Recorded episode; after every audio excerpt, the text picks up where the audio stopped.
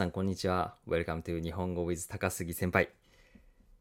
えーいつもチャンネル登録と Like ありがとうございます。Thank you for subscribing to my channel and Like ありがとう。さあ今日は今日本はですね、梅雨なので雨についてちょっとお話ししていきたいと思います。日本語で雨というと、まあ雨、レインなんですけども、レインですね。なんですけど、あの、いくつか雨にも種類があります。今日はそのいくつかの種類についてね、あの、お話ししていきたいと思います。まあ、雨と一口に言っても、いろんな雨が確かにありますよね。えー、まあ、簡単に思いつくのは、大雨。たくさんこう降る雨のことを大雨と言います。で、もう一つは小雨ですね。小さい雨と書いて小雨ですね。えー、まあ比較的軽いライライトなレインですね。えー小雨と言います。で、いくつか他にも種類があって、この2つだけじゃなくて、例えば夏といえばゲリラ豪雨。ゲリラ豪雨ですね。これはすごい名前ですけど、結構インパクトがあるえ名前ですけども、急な豪雨ですね。まあ、雷とか、えー大雨を伴った、えー突然の雨のことを言います。はい。で、そこから、あの、すぐに止むケースがほとんどなんですけど、えーゲリラ豪雨ですね。で、あと土砂降り。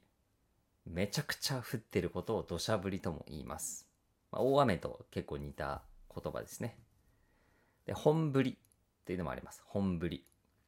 本降り、本降りになってきたなぁ、みたいな使い方なんですけど、まあ最初はあの、えっ、と、あんまり降ってない小雨で始まった雨なんですけど、あの、雨がだんだん激しくなってくると、本降りになってきたわ、みたいな。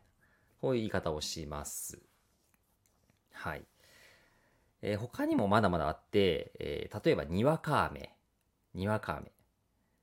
えー降り出してまあすぐ止む雨ですね。これにわか雨なんで、ちょっと雨宿りしていこうと。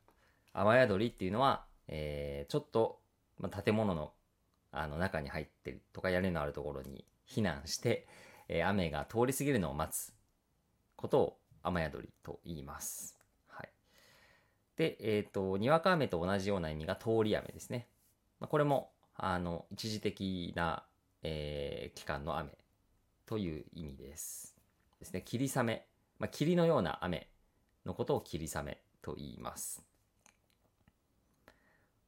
そして雷雨ですね。雷を伴う雨を雷雨と言います。で、今日本は夏ですが、夏特有の雨といえば夕立ですね。夏の午後に降る雨を夕立と言います。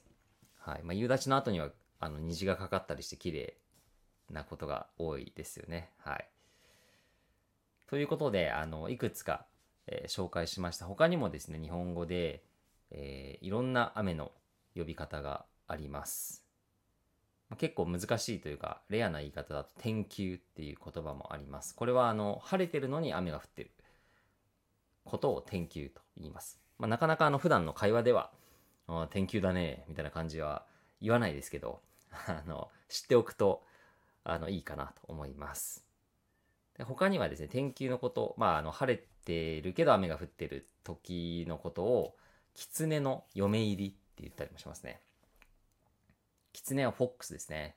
嫁入りっていうのは、えーお嫁さんに行くことを指します。狐が、えー結婚式を挙げる。まあ、今日結婚、狐が今結婚し、今日結婚式挙げてるんだという時に雨が降ると言われていたそうです。いくつか紹介してきました。えっ、と、他にもですね、オノマトペもあります。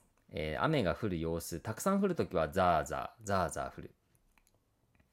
で、静かに雨が降るときは、そうです。しとしと。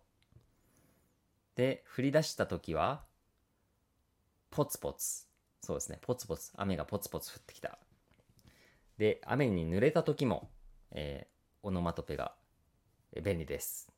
びしょびしょになったよとか、びしゃびしゃになったっていう言い方をします。まあ、びしょびしょとかびしゃびしゃは、すごく便利で、何かね、あの、お水とかジュースをテーブルにこぼしてしまった時も、あ、テーブルがびしょびしょになっちゃったとか、あそういう使い方もできます。はい。あの、合わせてね、覚えておくと、この季節すごく便利だなと思います。はい。ということで今日はいくつか雨の種類と雨にまつわるオノマトペについてご紹介してきました。この季節だからこそ、えー、使う頻度が増えてくると思いますので、ぜひこの機会に覚えてもらえればなと思います。はい。それではまた皆さんお会いしましょう。良い週末を。バイバーイ。